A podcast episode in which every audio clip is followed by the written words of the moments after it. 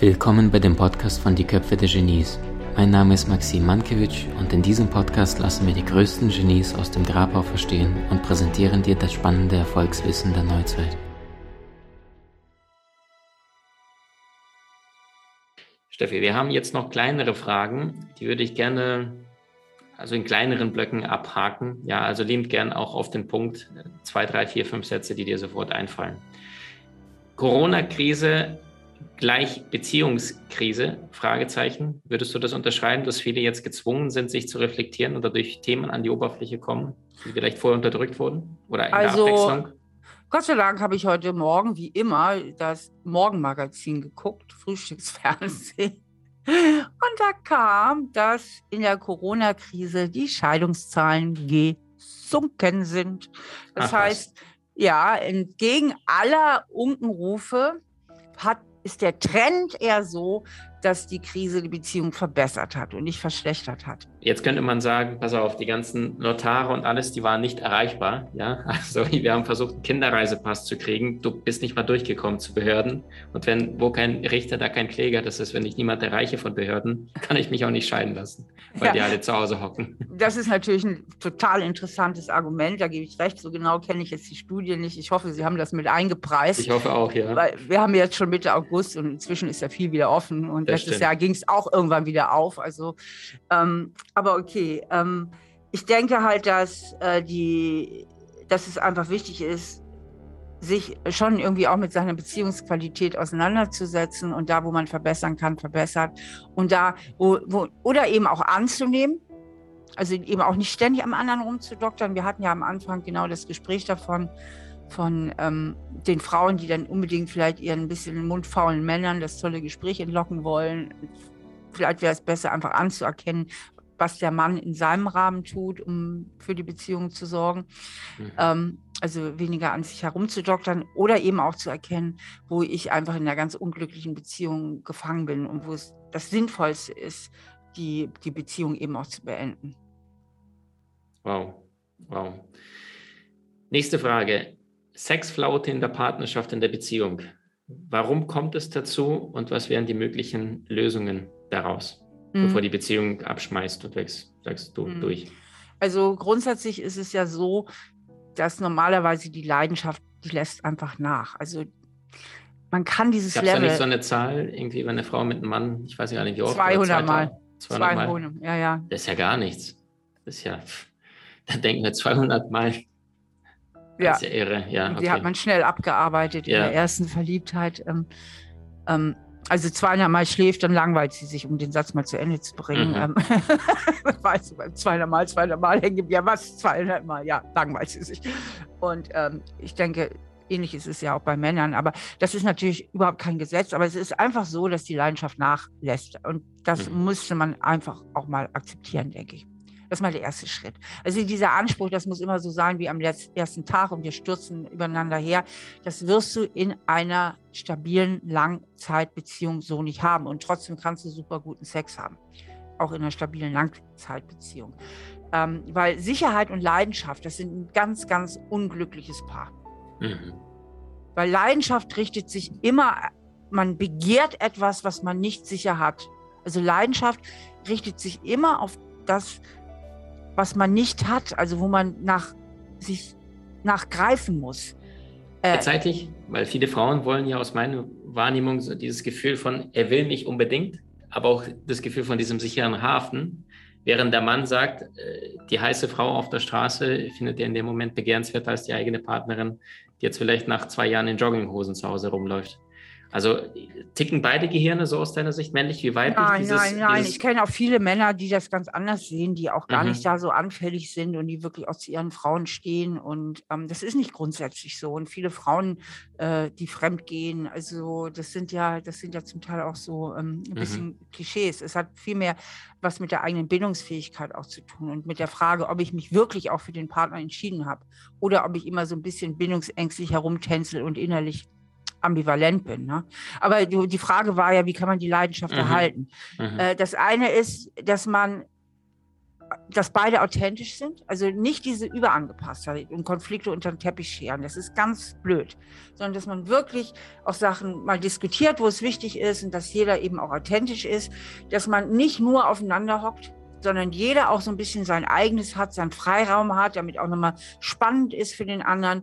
Die Esther Perel, die ist ja so eine bekannte Beziehungstherapeutin, die sagt immer, die gibt immer den Rat, halte so viel Ungewissheit und Mangel an Kontrolle aus, wie es eben noch für dich zu verkraften ist. Also je weniger Gewissheit und Kontrolle ich habe, auch was der andere so alles macht und tut, desto ein bisschen spannender bleibt er für mich.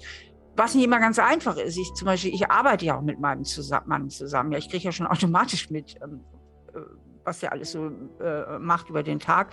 Also dieser Rat, der ist, denke ich, auch nicht immer so einfach umzusetzen, aber ich möchte ihn trotzdem mal weitergeben, weil ich ihn ganz spannend finde. Und dann ist manchmal einfach auch, ich sag mal, einfach mal anfangen. Denn oft kommt der Appetit beim Essen. Also, dass man nicht immer so auf den großen Impuls wartet, sondern einfach mal anfängt und ähm, dann natürlich. Also wirklich auch, auch klassisch zu sagen, Donnerstag, 20 Uhr, nur du und ich, Schatz, und dann gucken wir, wie sich das entwickelt. Zum Beispiel dann alles mal schön macht oder einfach auch morgens oder abends, wenn man sowieso im Bett liegt und gerade Zeit hat, einfach mal loslegt. Äh, sexuelle Fantasien, denke ich, sind sehr wichtig, dass, dass man sich die macht, dass sie erlaubt sind. Man muss ja auch nicht alle aussprechen, aber viel findet ja einfach auch im Kopf statt. Also, dass mhm. man versucht auch immer so ein bisschen mh, hm, äh, ja, rege zu bleiben, auch in der Fantasie. Also, dass man auch nicht so einrastet und rostet. Super, super. Würdest du sagen, Beziehung ist eine Entscheidung? Also, dass du sagst, es gibt ja diese ängstlichen Typen, ja, und dann diejenigen, die dann irgendwann gesagt haben, trotz der Angst, trotz, obwohl es immer wieder mal gekracht hat, ich sage jetzt einfach mal hundertprozentiges Ja zu dir und wenn es nur für zwölf Monate ist und danach entscheiden wir nochmal neu, wird neu verhandelt, sind das die Der Tipp schon rup, rup, rumgesprochen. Ich meine, den hätte ich mal irgendwann erfunden und entwickelt. Dieses, ich habe das es mal kommt alles von dir, Steffi. Es kommt alles, alles von dir. Ich nicht. Nein, aber der, der kommt mir gerade so bekannt vor. Weil ich habe mal zufällig, das war der Inter, ich, wir Psychologen, wir erfinden ja manchmal Interventionen in dem Moment. Also in mir geht es jedenfalls so. Einfach in dem Moment. Ich hatte einen Klienten, der nach 20 Jahren Ehe immer noch nicht wusste, ob er wirklich mit seiner Frau zusammen sein will. Es ist so crazy, ne? nach 20 Jahren Ehe. Zwei Kindern war sich immer noch nicht sicher, ob er wirklich mit seiner Frau zusammen will, sein will. Und vieles sprach so dafür, die passten gut zusammen. Der mochte die auch total gut, gern. Ne? Die sah auch gut aus, also so. Ne? Und dann habe ich zu ihm gesagt, und ich hörte mich dann selber sagen, ich bin extrovertiert, bin so ein Sprechdenker, ähm, dann entscheiden Sie sich doch einfach mal für einen Monat leben Sie mal so einen Monat so, dass Sie, Sie haben ja nichts zu verlieren, sind jetzt 20 Jahre zusammen. Sagen Sie doch mal einfach einen Monat, ja, danach können Sie dann wieder damit aufhören. Dann kam der nächste Stunde, ich hatte selbst gar nicht mit dem Erfolg gerechnet. Der sagte, boah, das war so krass, es hat alles verändert. Und ich habe jetzt direkt noch um einen Monat verlängert, hat er gesagt. Ne? Und da war ich selber eigentlich total von Socken, weil ich hatte damit gar nicht so gerechnet, dass das wow. tatsächlich äh, so viel bringen kann. Ne? Und seitdem gebe ich den Tipp öfter weiter oder erzähle die Geschichte auch mal im Buch oder so. Deswegen, genau. Aber wo waren wir jetzt stehen geblieben? Also sind das die glücklicheren Menschen, die aus einem Jein ein Ja mit Ausrufezeichen machen, wenn es auf Zeit begrenzt von Anfang an, damit sie ihre Autonomie danach wahren können und die Sicherheit trotzdem haben? Also ich denke, das Wichtigste ist, ähm, dass man sich gar nicht so ausdrückt, sondern diesen Autonomiefilm. Ja, das ist ja auch so ein Kinderfilm. Das sind ja alles so Kinderfilme. Also es mhm. geht ja darum, dass man seine Filme, die man sich als Kind zugezogen hat, und die immer noch projiziert im aktuellen Leben, mal auflöst und mal tatsächlich in seiner aktuellen Realität landet. Sonst bin ich ja das ganze Leben im Kino. Na, wenn ich eine Mama hatte, die irgendwie ein bisschen kontrollierend war, überkontrollierend und deswegen sofort enge Gefühle kriegt bei jeder Frau, die mir über den Weg läuft, äh, dann sollte ich vielleicht mal meine Mama-Projektion auflösen. Ja, aber ich bin ja völlig im falschen Film sonst. Mhm. Und das ist ja immer diese Botschaft in all meinen Büchern. Löst mal deine Projektionen auf, damit du mal ein freier Mensch wirst. Weil viele Singles sagen ja auch, vor allem Dauersingles sagen ja, ich will überhaupt keine Beziehung. Aber oft ist es so, die können gar keine Beziehung. Und ich plädiere immer für die Wahlfreiheit. Ich plädiere für die Wahlfreiheit. Wenn du, wenn du toll Single kannst, klar, kannst du dich dafür entscheiden. Aber ich finde die Entscheidung schöner und freier, wenn du auch Beziehung könntest oder mhm. kannst. Ne? Mhm. Und die Wahlfreiheit haben wir halt nur, wenn wir unsere eigenen Themen bearbeiten. Mhm. Stark. Das ist ein sehr guter Punkt. Was würdest du sagen von deiner Arbeit mit den Pärchen, mit den Menschen? Da gab es mit Sicherheit die Monogamen und da gab es auch die, die das Konzept Polyamorie leben und dann wirklich sagen, gut, das ist für uns beide in Ordnung. Und wir testen das. Also was ist die Erkenntnis auf den Punkt gebracht durch den Filter Steffi Stahl? Wie ticken sie und was sind die Bedürfnisse und wer war wie glücklich mit dieser Zeit? Ähm, also ich habe zu diesem Thema äh, tatsächlich ein Podcastgespräch gemacht, auch bei Stahle bei Herzlich, das war Victoria. Super. Und die war in einer polyamoren Beziehung oder nicht monogam, sagen wir mal so. Und die überlegten. Beidseitig oder nur von dem Mann? Beidseitig, genau. Und die überlegten sich, also die Beziehung exklusiv zu machen, wie man heute ja so sagt. Ne? Mhm. Und ähm, oft steckt dahinter, und so war es auch bei Victoria, oft steckt dahinter doch einfach eine tief, tiefgehende Angst, sich von einem Menschen zu abhängig zu machen. Mhm. Ja. Und ähm, wenn man das gemeinsam alles so leben kann, ist toll.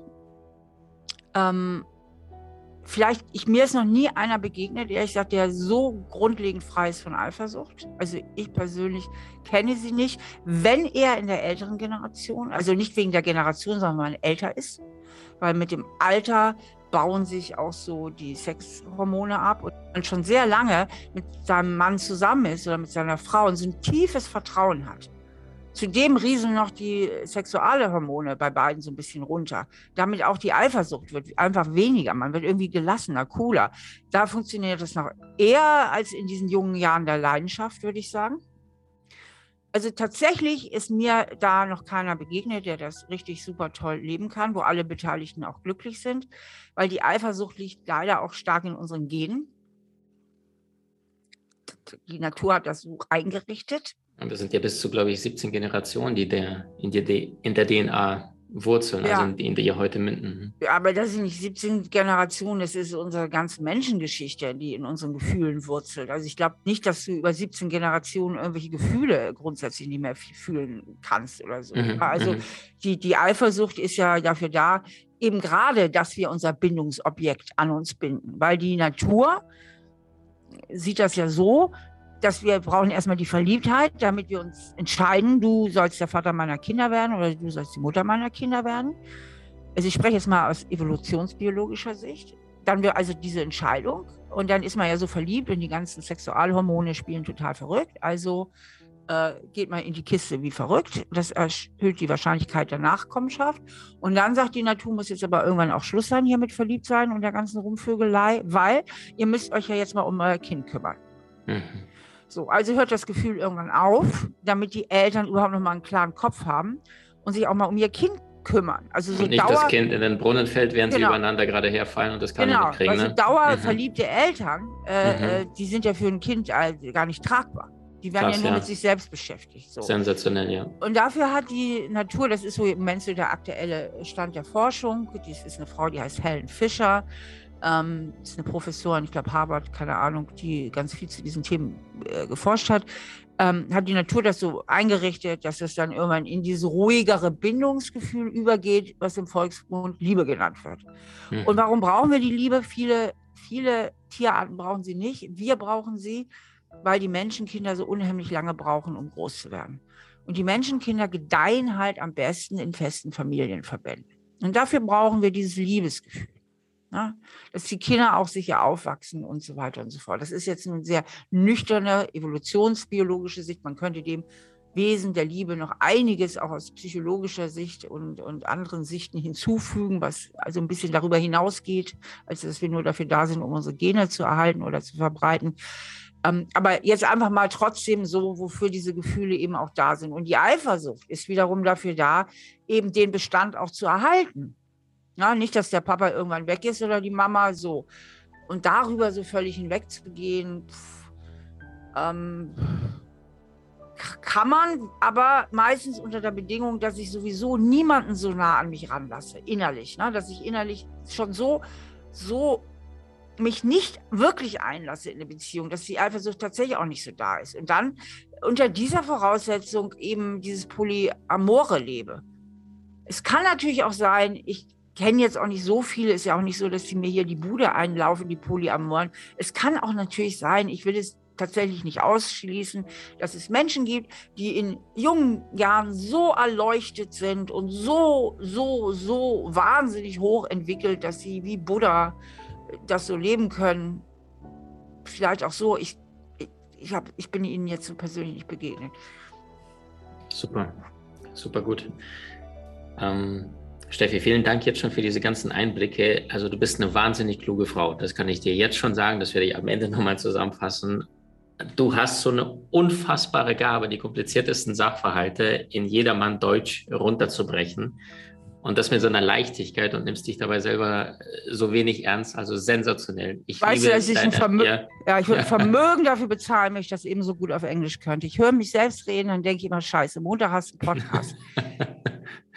auf Englisch mhm. ist es so viel anstrengender für mich, weißt du, nicht so, da, da geht mir dann so diese Leichtigkeit einfach so abhanden, mhm. in den Formulierungen, weißt du, so bla bla mhm. bla. Das ist schon hart, dann Englisch als Nicht-Muttersprachler und als jemand, der nicht im Land lebt, dahin zu kriegen, dass es so annähernd an dein Deutsch rankommt. Ne? Also ist, ich kann mir mit, mit dem Unterbewusstsein bespielen, permanent, ohne dass du aktiv hinhörst? Also ich mache im Moment, höre ich wirklich viel Englisch insgesamt, ähm, sehr viel. Ich, krasser ist trotzdem immer noch das selber formulieren. Und ich versuche vor allen Dingen von diesem mhm. Anspruch einfach ein bisschen runterzukommen. Also mir tut eigentlich am besten, diesen Anspruch fallen zu lassen. Sagen, okay, du bist halt keine Muttersprachlerin, du wirst das nicht so hinkriegen wie in Deutsch, mach jetzt das Beste draus. Weißt? Und damit nehme ich mir so ein bisschen den Druck raus. Wir leben in einem Fluch, in der Sehnsucht, in der Sehnsucht nach dem Vollkommenen, dem Absoluten, der Perfektion, die es tatsächlich wiederum nicht gibt. Eine Perfektion bedingt ja, dass wir unperfekt sind und Perfektion verhindert die Aktion. Und ich meine, ich verstehe dich, ich fühle dich auch, wenn du dann mit deinem Löwen-Aszendenten in die Welt hinausziehst und sagst, Leute, ich habe hier was Tolles. Und gleichzeitig ist vielleicht auch gerade das auf der Seelenebene dieses Geschenk, die Erfahrung auch da mal zu entspannen. So, wir kommen zum Grand Finale. Fremdgehen, Lügen, Betrug, Überstehen. Wie könnte das funktionieren? Also wenn jemand sagt, so, wir sind zusammen seit zwölf Jahren, 17 Jahren, sechs Jahren, funktioniert alles gut und dann habe ich etwas festgestellt, dann habe ich etwas erkannt und jetzt tut es auf der einen Seite weh, die andere Seite sagt, ja, Mensch, Mist, ist blöd gelaufen, tut mir wahnsinnig leid. Was tun? Ähm, gut, wir müssen ja ein bisschen differenzieren. Reden wir jetzt von einem einmaligen Seitensprung? Also es fing mit Lügen an, die komplett noch ohne Betrug waren. Und dann wurden aus Lügen dann irgendwann mal eine Affäre. Also liebend gern ja, auch so wie du es so angefangen hast. Mhm. Ähm, also es gibt ja so unterschiedliche Arten des Betrugs. Ne? Es gibt vielleicht diesen, diesen einmaligen Seitensprung, weil man einfach in äh, die Situation kam. Die Verfügbarkeit war da, man war anfällig. Vielleicht ist man so ein Mann, dem die Frauen nicht gerade hinterherlaufen und jetzt, oh Mensch, jetzt hat man eine da so und man hat noch ein bisschen was getrunken und ist weit weg von zu Hause und es hat sich nicht mehr ganz im Griff so. Dann muss ich ganz ehrlich sagen, Schnauze halten und nimm das Ding mit ins Grab. nicht gestehen.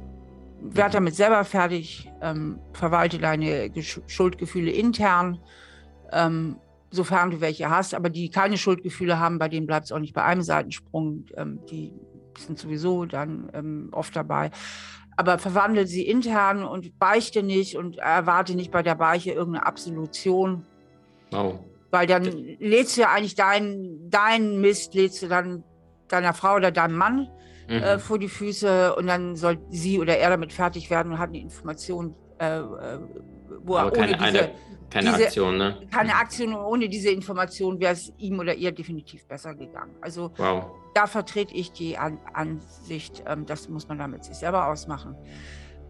Was ist, wenn man eine längere Affäre hat? Das, da gehen wir ja auch in einen richtigen Betrugsfall rein, sag ich mal, weil dann musst du ja wirklich auch immer schön dauerhaft irgendwas lügen, betrügen, Geschichten erfinden und erzählen. Und ähm, das finde ich schon die härtere Nummer, wo ich jetzt auch nicht für die erste plädiere, aber das ist eben schwieriger. Und da ähm, wäre es halt doch wichtig, das eher früher als später zu beichten.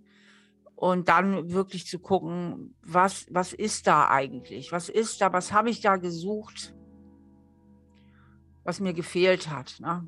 Und mhm. gibt es Möglichkeiten, das wirklich in die, in die eigene Beziehung auch zu, zu bringen? Und ähm, auf Seiten der, des Betrogenen oder der Betrogenen muss irgendwann die Bereitschaft da sein, zu verzeihen. Wenn man das nicht schafft, ist die Beziehung dauerhaft vergiftet. Also irgendwann muss man sagen, es ist gut. Es bringt auch nichts, das immer wieder hervorzuholen und immer wieder dasselbe durchzusprechen, durchzusprechen, durchzusprechen. Ähm, also da ist auch ein Punkt irgendwann erreicht, okay, so und so und so war es jetzt und so habe ich das gemacht und aus den, den Gründen. Wenn es dann ganz gut läuft, kann das sogar die Beziehung danach besser werden als vorher. Mhm. Erstmal weil die Eifersucht natürlich auch die Leidenschaft wieder befeuert. Das ist ja oft so ein Ding, ähm, dass die oder der Betrogene plötzlich auch wieder ziemlich scharf auf den anderen ist, weil diese Eifersucht einfach auch diese, diese Leidenschaft wieder so in Gang setzt. Ähm, zweitens kann es sein, dass man wirklich einen, den Wurm, der in der Beziehung war, der vielleicht auch mit dazu geführt hat, gefunden hat und deswegen auch die Beziehungsqualität eben als solche verbessert. Ähm, insofern kann das auch durchaus die Chance auch für einen Neuanfang sein. Und wenn die Verletzungen aber zu groß sind, dann wird es wahrscheinlich dann irgendwann auf eine Trennung oder, oder eine dauervergiftete Beziehung hinauslaufen. Und, ach ja, was wichtig ist, dass eben auf Seite des, der oder der Betrogenen irgendwann wirklich auch verziehen wird und auf Seiten dessen, der, den, der die Affäre hatte, auch äh, aktiv, aktiv dazu beigetragen wird, den anderen, im anderen wieder Vertrauen herzustellen. Also aktiv, wenn ich mich verspäte. Gleich eine Textrache nicht, sorry Schatz, ich verspäte mich, weil bla bla bla. Immer mal wieder auch mal Blumenstrauß mitbringen oder was auch immer, irgendwas Schönes. So wieder echte aktive Wiedergutmachung. Mhm. Sachen, die in einem vorgehen, erklären, transparent machen, dass der andere informiert ist, wo man gerade steht. Also, dass man auch aktiv dazu beiträgt, dass der andere wieder Vertrauen in einen aufbauen kann. Stark. Also das heißt, du, wenn du den Partner schon informierst, wo er keinen Handlungsspielraum hat, dann nimm ihn auch auf die Reise mit, auf genau. diesen Transformationsprozess mit, wie, wie du dich selber da auch gerade selber therapierst. Was rätst du jemand, der diesen Betrug erfahren hat und quasi da passiv da sitzt, wie ein Häufchen Elend mit Schmerz und Angst und Wut vielleicht auch? Wie kann er sich selber therapieren und diesen alten Schmerz loslassen? Ähm, ja, ihn erstmal zulassen, also wirklich erstmal zulassen. Wie und dann, soweit das heißt, es geht, ja. aus diesem gespiegelten Selbstwertgefühl rausgehen. Ja, aber das ist ja immer so eine riesen Ego-Kränkung. Ne? Okay. Das ist ja so das Schlimme daran. Das ist ja diese Ego-Kränkung und die, und die Verlustangst. Und die Ego-Kränkung kommt aber vom Selbstwert. Immer dieser Vergleich. Ne? Was hat er, was ich nicht habe, was hat sie, was ich nicht habe. Ähm, versuchen, sich da aus diesem Selbstwertspiegel rauszunehmen, dass es eben wirklich gar nichts über den eigenen Wert aussagt, ja, nur weil jemand anders vielleicht auch attraktiv ist, ja, dass es erstmal gar nichts über den eigenen Wert aussagt. Äh, ähm, und dann versuchen, Selbstwert auch wieder für sich aktiv zu gewinnen, indem man sich eben auch auf seine Stärken besinnt, äh, sich vielleicht auch mal konzentriert, ein bisschen ablenkt auch, sich auf seine Karriere konzentriert oder auf seinen Sport konzentriert oder auf seine Musik konzentriert, einfach das, was man gerne macht und man gut drin ist, sich selber auch ein bisschen verwöhnt, sich Sachen gönnt und so weiter, mit Freunden auch wirklich drüber redet. Ähm, genau und dafür dann aktiv dafür sorgt, dass die Wunde sich auch wieder irgendwann verschließen kann. Super schön. Steffi, letzte Frage zu dir persönlich. Du bist ja ein Mensch, der wahnsinnig viel erfahren hat. Also nicht nur in der Psychologie, Psychotherapie, was du da alles rauf und runter dir angeeignet hast, auch selbst in diese Welt gebracht hast. Jenseits des Sichtbaren oder in Worten von Einstein, das Schönste, was wir erleben können, ist das Geheimnisvolle, liegt ja auch eine gewisse spirituelle Welt. Und jetzt bist du eine Diplompsychologin, eine Frau mit Bestseller-Autorin, die allerdings aus meiner Wahrnehmung auch eine sehr, sehr große spirituelle Seite hat, die vielleicht nicht jeder da draußen in der Welt weiß oder kennt. Wenn ich dich jetzt frage, wieso kommt ein Mensch hier auf die Erde? Nach deiner Wahrnehmung, was tun wir hier eigentlich? Und äh, wie können wir so, eine, so, ein, so ein Leben auf diesem Erdball aus deiner Sicht noch erklären, außer Mama, Papa? Mhm. Ähm, das ist schön, dass du diese Seite an mir wahrnimmst, äh, weil ich selbst, ich fühle sie leider nicht so. Vielleicht habe ich sie und ich bin da irgendwie blockiert, weil ich selbst. Ähm Na, ich habe schon ein paar Gespräche von dir gesehen, auch mit Menschen, die, die auch recht spirituell äh, in, in die Tiefe gehen und das Konzept aus der größeren Dimension betrachten. Die ja, aber gut, aber ich habe das immer aus meiner Perspektive, weil ich habe dieses spirituelle Konzept nicht. Ich wünsche, ich hätte es. Ich wünsche, dass, ich wünsche, dass sie alle recht haben. Mir behagt diese Idee überhaupt nicht, äh, dass es mit dem Tod alles vorbei sein soll. Also schmeckt mir gar nicht. Aber es ist nun mal leider das, was ich tatsächlich glaube. Und ähm, aber man kann auch innerhalb philosophischer ähm, ähm, innerhalb im philosophischen Rahmen durchaus mit dem Sinn des Lebens argumentieren. Dazu braucht man nicht immer den religiösen oder spirituellen Überbau. Also mhm. für mich liegt der Sinn des Lebens schon daran, dass wir dem Leben selber Sinn geben, indem wir ich persönlich sage, mir ist es zum Beispiel ganz, ganz wichtig, dass ich möglichst anständig bin, ja, dass ich ein anständiger Mensch bin. Anstand ist für mich ein schönes Wort. Das ist für manche so negativ konnotiert, vor allem für ältere Leute, die sagen, Anstand, als Mädchen muss man immer anständig sein. Aber so meine ich das nicht, sondern anständig meine ich, dass man sich großzügig und wohlwollend anderen Menschen gegenüber verhält und die Sachen, die zu einem gehören, also seine eigenen Projektionen, möglichst im Rahmen hält, zumal wenn sie negativ sind auf andere Menschen. Und ähm, möglichst aufrichtig und ehrlich eben so sein Leben gestaltet. Und Liebe ist für mich immer so ein großes Wort, aber Wohlwollen, das finde ich, das finde ich so ein Begriff, den kann man umsetzen. Also, dass man versucht, möglichst wohlwollend auf andere Menschen zu gucken und auch wohlwollend auf sich selbst zu gucken. Sensationell. Liebe Steffi, ich danke dir. Wir werden alle deine großartigen Bücher verlinken, all deine wertvolle Arbeit, die du tagtäglich da in diese Welt hinausbringst, deine großartigen Podcasts, die packen wir alles in die Show Notes. Und mir bleibt es nur noch zu sagen, Dankeschön, dass du deine Fahne so stolz gerade als Frau hochhältst und sagst, hey Ladies, wie Männer da draußen, hört auf, euch die Köpfe einzuschlagen, erkennt, was da im Inneren wirklich abgeht und vor allem, dass du dir selbst erlaubst, deinen Weg so mutig, so entschlossen zu gehen und nicht nur nach Europa, nach den deutschen kleinen Teich schaust, sondern sagst, wo ist die Welt? Ich bin für was Größeres gemacht und drunter gehe ich gar nicht an und dadurch auch den anderen Menschen die Erlaubnis gehst, gibst, in ihre Größe zu gehen. Danke für dein Licht, für dein Strahlen, für deine Herzenswärme. Du bist ein wahnsinnig natürlicher Mensch. Also vor dem Podcast wie nach dem Podcast. Es ist die gleiche Steffi Stahl, die wir hier gesehen, gehört haben. Danke für dein Herz, für deine Ehrlichkeit, Wahrhaftigkeit.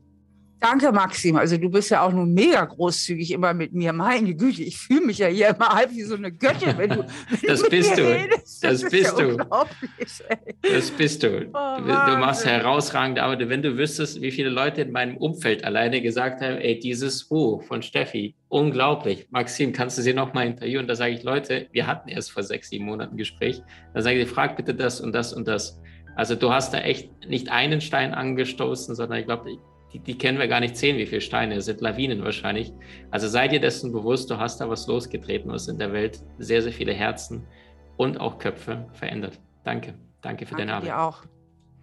Du hast Menschen in deinem Umfeld, die dir besonders wichtig sind? So teile den Podcast mit ihnen und wenn du es möchtest, bewerte und abonniere diesen. Wenn du noch schneller deine Meisterschaft erlangen möchtest, so findest du über 20 außergewöhnliche Videokurse in unserer Genieakademie unter maximmankiewicz.com.